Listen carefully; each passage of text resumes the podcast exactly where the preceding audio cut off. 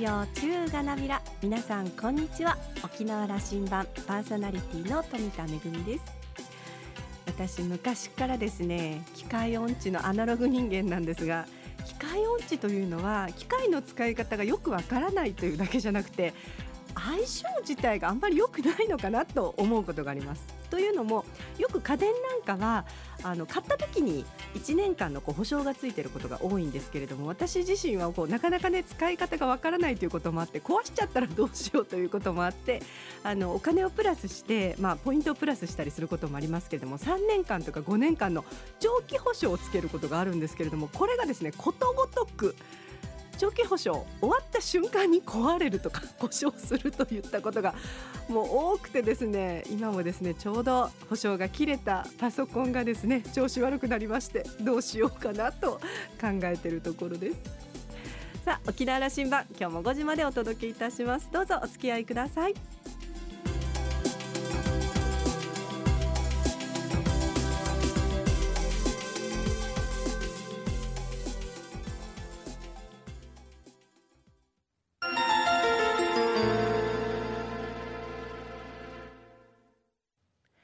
那覇空港のどこかにあると噂のコーラルラウンジ。今週は株式会社ディアーズブレイン代表取締役の小岸弘和さんと沖縄大学地域研究所特別研究員の島田克也さんのおしゃべりです。ウェディング業界で急成長している企業東京の株式会社ディアーズブレイン代表取締役の小岸さん。ワタベウェディング沖縄の社長もお務めです。小岸さんは1961年生まれ奈良県のご出身。1986年立命館大学を卒業後リクルートに入社。大手企業の採用広報及び組織活性のコンサルティングを担当されました。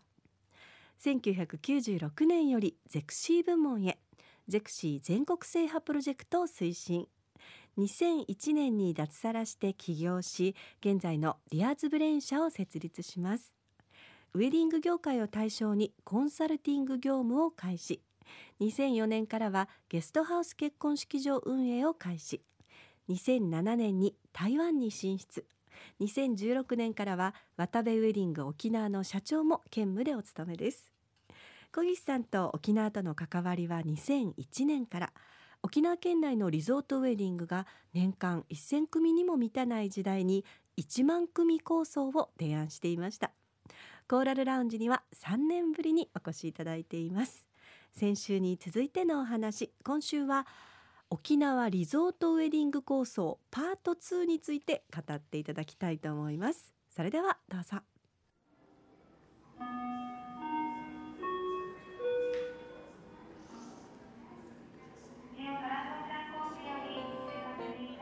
の渡部という領域はこれ海外にも展開してますよね。してますね。はい。今一応僕海外全部の責任者やってます。どこからどこまでなんですか？ですね。えっと一番遠いとこはあまああのあれですね。パリであったり、うんイタリアのフィレンツェであるし。でこちらは、まあまあ、あの当然ハワイは、うん一番メインはハワイです、でグアムがあってバリ島があってそしてあと、まあ、メインランドでいうとアメリカのメインランドでいうと、えーラスベガスであったり今まあさらにはロサンゼルスとかそういう形でやってたり。日本人がそこで結婚したいと結婚式をしたいパあのしたいという時のそうですね。場所ですよね。展開ができる受け皿になっておられるわけ。そういうことです。そういう意味ではやっぱり渡辺ウェディングの凄さは、まあ、中に入って余計に分かるわけですけど日本人が海外でウェディングをしたいという望むところの場所をお客様の要望が多分あればあっただけ開発していった歴史を持ってるんですよね。うんうん。当然今はもうそこまでの数をやられてないエリアもありますけどこの、まあ、ディスカバリー的なやっぱり感覚はすごいなと思いますね。あの幸せのステージがはい。事業領域なんだあそうです。ということをおっしゃっておられる、そうです。はい。これ広いですね。広いだからってみれば、け日本人にとっての、うん。私も結婚式を30年前にしましたけども、あはいあの幸か不幸かはまだ今のパートナーと続いておりますけどもおめでとうございます。1回しかしてませんけど、おめでとうございます。だから幸せのステージとかいうともうそれは領域うん。いろいろありますよね。いろいろありますね。本当です。まあ、コアをこ結婚式だとかうん。披露宴だとか、ウはい。ェディングリゾートって言うんだけども、はい。それは、うん。もそうそうなんでしょうおそらくうもう考えたらもういろいろあっていいと思うんですよ。うんで幸せなのは2人だけでもあるし、うん。ご家族になってもそうかもしれない。周りから見てもそうかもしれない。だからもう定義をできるだけ自分の中では幸せのステージを想像するという領域っていうものは走りながら考えればいいと、そん。なふうに思ってます。これもうバンバン湧き出してきて、うん。それこそね900人のスタッフがうん。そのノウハウというかそんな気持ちになったら、うんとんでもない領域がもう広がりす いやもぎてう広がりすぎてアウトになるかもしれませんよね。だからまあ一番まあその中であの走りたいのは僕なんで、うん。いかにみんなが僕を止めるかが大事な会社ですね。また小岸が暴走するみたいなのを止めようとみんながします。時々僕はそれ刺激すりゃいいわけでいや沖縄として刺激するあもうぜひぜひです。ぜひです。やっぱりその経済の成長とともに幸せという実感値とそれを形にするのを強めてきたのが今日本だと思うんですよね。で今僕としてはやっぱりこの文化考え方動きを日本初で、えー特に ASEAN エリアですよね、うんにどう伝播していくか伝授していくかっていうなんかエネルギー源に我々のチームがなれたらいいなと思ってまな。そう来るだろうと想像して思って嬉しいおられることになってで すいや僕ねこうあのうん。だから日本この場にはよくあの、うん。JAL のうん、幹部の人も。来てくれはい、聞いてます。JTB の幹部の来ておいでになってますね。あなたたちが日本をリードする産業になるんだと次はと、あの勝手にあの、んなんかうんうんこう煽ってんですよ。なるほど。そう思いません？思います思います。だから当然その企業の方々がリードしていただかないといけないんですけど、僕らはコンテンツというかことをちゃんと移植できるか、いやそれとそれと同一にあると思っていましてつまりサービスということ、うん幸せになってもらうんだということをうん。直接的にサービス業としてやってる、ううん。業態がこれから世界で出ていった時に、うん。トップ走ってんじゃないですか日本は。絶対そうだと思います。なぜこれだけ日本のインバウンドが増えるかというと、まずは日本の方々のなんていうかなそのホスピタリティですよね。これってなんか教育してできるもんじゃなくて、そもそもまあこれは先祖に感謝ですけど DNA が僕らに植ま植えて植えられてるわけですよ持ってるわけですよね。これが体現できてるのがホスピタリティだと思います。だからこれをどう言葉にしてそしてなんていうかな形にして伝えていけるか。で当然それを理解される国エリアと理解されない国エリアあるかもしれないけど僕はそんななんか大それたことは考えてなくてちゃんと共有できるとこだけでいいじゃんみたいなそんそれだけでも結構大それてはいますけどね。そうですか。と思うんですだだから日本ですよ。それシステムもですよ。その幸せであるシステムも、うん。あその安全であるとかね、うん。あの環境であるとか美味しいものが食べれるとか、はい。あの、うんこれそれも作り上げてきたこともこれも、言ってみれば幸せのステージがもうもう持っていてそうですね。はい。でこのアドバンテージが今ある、なんとなく僕は薄まっていく可能性があると思うんでこれがあるうちうんうん。に次の展開今うん。小木さんみたいな発信やね、思想が、うん。あの発信できるといいなと思うんですよ。はい。あのうん。国内のこうん。の産業界としてもというかね、うんうんうん。社会全体として、うん。いやだからこそ僕は今ね、うん。その思ってるのはその発信の中心を沖縄にしたいと思ってるんですよね。こっからが沖縄の話だと僕は思ってるんですよね。そうその時にうん。いいでしょ、いやもう沖沖縄で実証実験まあねってかねうん。実験と言えってもいいですよ、まあうん。沖縄の人間からそう言いましょう、日本全体からやれることをうん沖縄から始めてみるという話を、多分なさっておられるから、はい。してます。なぜならば、うん。やっぱり ASEAN っていうかオールアジアを見た時の沖縄の、まあ、よく地図でね、沖縄を中心してあの円形描いてるじゃないですか。そうするとアジアが全部入るじゃないですか。僕はやっぱあの図の通りだと思うんですけど沖縄を中心に人と物と金と情報っていうものを提供するっていうのがこのホスピタリティビジネスの中ではすごい有あの有益だと思うんですよね。で人も入ってきやすいしそして人も動きやすいっていうところでおそらくまああの那覇空港がもっとそのどんどんどんどん人の出入りができるようになってくれることになってると思うんですけれどもだからこそ今ここに固めて組織と人を強めていきたいと。そんなふうに思ってます。2001年にあの、うん。感じてくれたことは、うん。そのまま継続していて、はい。えーまあ、20年近く経った今の沖縄を、はい。あの時と比較してですよ、うん。どどんなふうに見ておられるか。い。やもなんていうんですかねリゾートウェディングというだけで言うと2001年の時に描いてた夢あの時は1万組目指しましょうよと500組ぐらいだったんですよねあの時で 何を何を言うんだみたいな声があったわけですけど、まあ、それは結婚式を産業とは思ってませんでした。ね 産業を創出する人材の雇用を開発しようってまあ言った時にみんながポカーンとされてたのはもう忘れられないですけどでももうそれを超えて今やられてるじゃないですか。でもこれは第一幕であっていよいよもうもうすでに第二幕は自分が意識せずにも動いてるんだと思うんですけどこれをどのように外にアウトバウンドしていくかですよね。アウトバウンドなんですよ。これは人はインバウンドで来るかもしれないでも僕たちのナレッジとかその思いとかあるいは事業というものをアウトバウンドしていけたらお互いに何ていうかな素敵な感覚僕たちが昔例えばアメリカの欧米のウェディングというものをモデルにしてウェディングビジネスが先輩たちが作られた。でこれを ASEAN の国々に提供できてどこの国になるかわからないですよ。でもそれが確立していったら少なくとも幸せな産業がまた生まれるわけですよね。これを作りたい、あのインバウンドという言葉はみんな、あのうんメディアでもうん。伝わっていてね、はい。そう沖縄も300万人の、うん。外国人観光客がインバウンドで来るようはいになった、うアウトバウンドという言葉はあんまり使ってなくてん、なるほど。それやろうじゃないかとおっしゃってるわけね、ど、うん。いやそうです。ビジネスや産業としてこっちから出ていく話はい。を始めるんだというおっしゃってる、当然まあインバウンドもこれからも磨いていかれるだろうし、あの僕たちも実際あの沖縄渡部ウェディングでも年間もう2,000組近くの、えーフォトウェディングをね海外の方をお受けしてるわけですよ。でこれはこれでちゃんと磨いていきたい。でもだからこそアウトバウンド外向いて我々はちゃんとその分を返しに行かないとプラスマイナスで合わないんですよね絶対ね。じゃあ渡部沖縄の社員は、うんもしかするとシンガポールやうん、香港でうビジネスをしに行くようなこといやがもうもう全然全然。なっていくと。もうそのつもりですよ。もうすでに今でもあのいろんなところに研修で行かしてますし、だから今後もあ当然あのあの沖縄のメンバーの採用もしてますけども、えーチャイニーズのメインランドからも今採用もしてるし台湾からも採用してるしということであここにおいては沖縄渡部ウェディングという会社においては全くそこの人材のなんていうかな国境はないようにしたいと思ってます。かっこいいな。えー自分はそうありたいと思うんですよね。沖縄でじゃあ磨かれたこのサービスレベルが、あのかアジアで通用するとうん。高い評価を受けてうん。高付加価値にそこでやれる事業だというそういうことになっていくとそいういうことです。まだまだ鍛えないとダメですよ。十分頑張ってますけど、まだまだあの沖縄渡部のチームでも鍛えないとダメだけど、絶対通用すると思ってます。あの3年前にここに来てもらった時はですね、はい。ええあの次来てもらった時には、うん。うん18年前に話していたうん。沖縄リゾートウェディング構想、うんうん。あれは、はい。あの、えー小石さんが書いて僕うん。横でサポートさせてもらいましていただきましたよね。あの構想があって、はい。えーうん。それのパート2をかうんうん。書いてくれんといかんと、はい。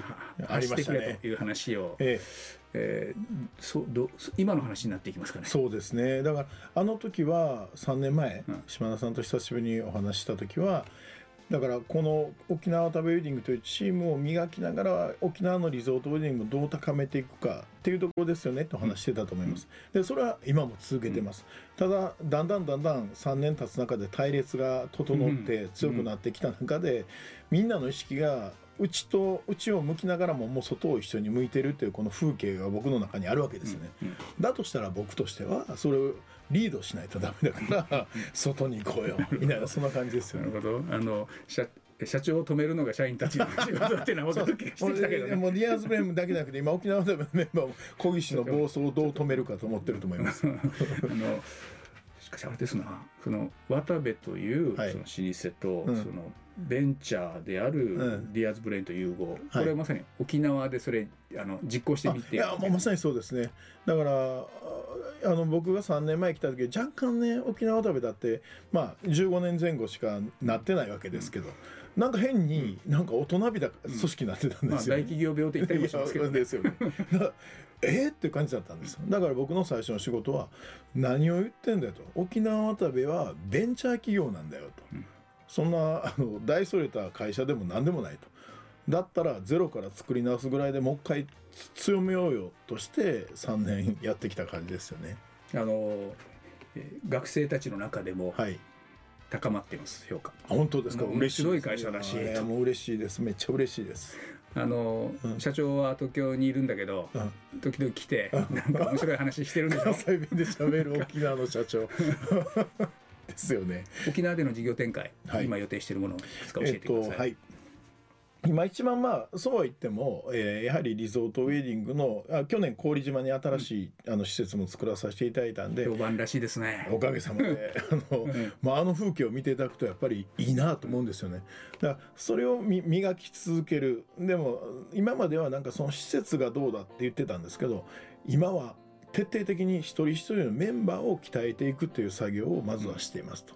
でこれができるようになったらこれをできれば、えー、なんですか沖縄だけでなくて全国日本全国でも通用できるようにどんどん今沖縄ワタベのメンバーをディアーズブレーンであったりワタベウェディング本体であったりに、まあ、出向研修的にどんどん生かしてます、ここで人を磨く作業をしてます。ここでもう一度隊列を整える。そんな感じですね、あのー次の3年後また来てもらうときにはい大きなことが起きてますね。いやもうそうありたいですね。あのもうもう僕の一番夢は沖縄のリゾートエンディングをもっとや確実に強める。でインバウンドも強めながらそれでいてもう海外のまあ事業が何割なんだよねみたいなことが島田さんに言っていただけるように頑張りたいと思います。あのー今日は普通はこのコーラルラウンジは、うん、うん、飛行機に乗る方がここに来てくれるんだけども、はい。今着いたばっかりで、ね。今着いたばっかりではい。着いてこれからの夜はですね、はい。その20 18年前に一緒にやっていた本当、えーね、うん。本当です。これは嘘みたいな話ですけども、あの下地義郎さんがはい。OCVB の会長になったっつうんですよ。いや本当に嬉しかったです。もうもう島田さんがと出会ってなければあのリゾートウェディングコースはなかったんですけどそれをそのまま一緒にやろうよって言っていただいた下地さんですからね。のど真ん中に行ってこれこれやらんといかんだろうと言い言って 分かったってやるやるって言ったの彼でしたよあね。のギュッとしたあのオフィスあの県庁のね。そうねあの3年ぐらいかかるの半年ぐらいでやろうっていう話にしてくれたんで。いやそれはやろうよっておっしゃっていただいて、通常の僕の感覚で言うとそこから検討していただいてああだこうだってなったと思ってたら でもやるものはやろうよって話早かったですよね。やっぱ OCVB の会長にななってしかりですよね。いや本当に思います 28年経ってね。本当に思います。それから、うんあのわた沖縄渡部のうん前任の社長の小小永さんも永さんあ創業社長ですね。創業社長かはい。4人でいっぱいやろうやと行こうと思ってるんですがね最高ですよね。もうもうぜひです。これから行きましょうか。行きましょうか。あの声かけます。あのえっと3年後もまたコーラルラウンジ来てくださいよ。いやぜひ呼んでください。じゃあちょっと朝まで飲みましょう。あ楽しみにしてます。ありがとうございました。ありがとうございました。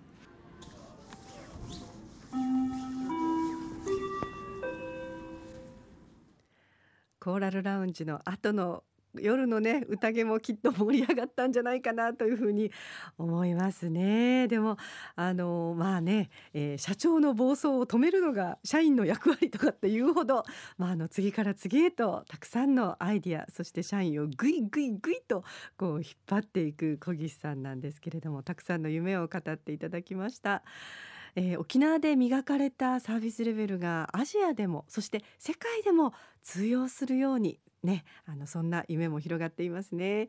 あの私もね、えー沖縄でまああのリゾートウェディングの司会をさせていただくことがまあ時々あるんですけれども、沖縄でしかできないウェディングってやっぱりありますよね。まずはこの素晴らしい景色、えー緑とそして綺麗な海を眺めながらのウェディングっていうのもありますし、それから最近ちょっと増えてきたんですけれども、流装で、えー例えばあの沖縄式の海なりなんかをしながら房指輪を身につけてという琉球ウェディングなんかもありますし沖縄の芸能も堪能してほしいななんていうふうに夢が広がりますね、え2週にわたってのお話を終えて島田さんはえー小岸さんは自社の事業領域は幸せのステージだと言います。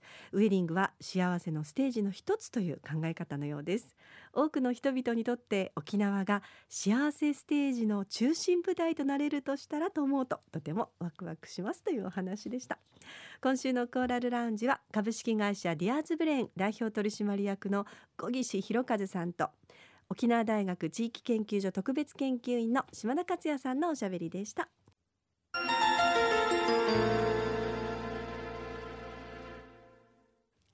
めぐみのあしゃぎだよりのコーナーです。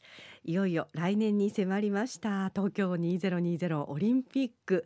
聖火ランナーの募集が始まってますよ、えー、来月8月31日締め切りということなんですけれども沖縄県はですねえー、来年に、えー、2020年の5月2日土曜日と5月3日日曜日ということになっております。あの全体ではですね聖火ランナーおよそ1万人を予定しているということなんですけれども、えー、聖火ランナーの沖縄県実行委員会では沖縄県で走る聖火ランナー29名を募集しているということなんです。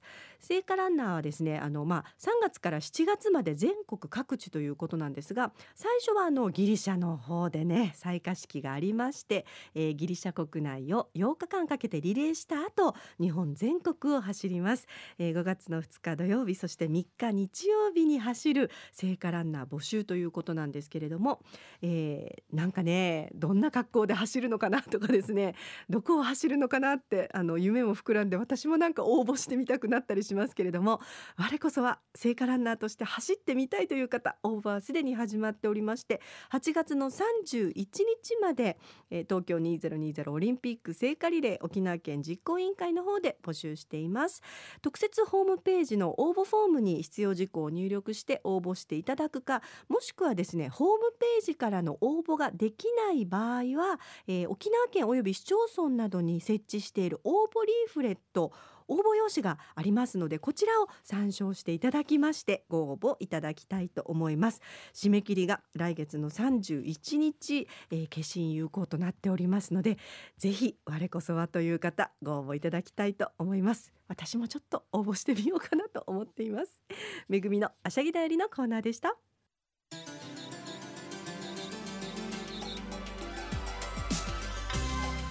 ラジオ沖縄ではラジコでの配信を行っています。スマートフォンやパソコンでリアルタイムでお聞きいただけるほか1週間の振り返り聴取も可能です。また沖縄羅針盤の過去の放送音源はポッドキャストでも配信しています。こちらはラジオ沖縄のホームページからアクセスしていつでもお楽しみいただけます。沖縄羅針盤のホームページでは番組情報の発信のほか私富田恵とコーラルラウンジ常連客の島田克也さんのフェイスブックへもリンクをしておりますのでお時間のある時にぜひこちらもチェックしてみてください。沖縄羅針盤今週も最後までお付き合いいただきましてありがとうございました。そろそろお別れのお時間です。パーソナリティは富田恵でした。それではまた来週。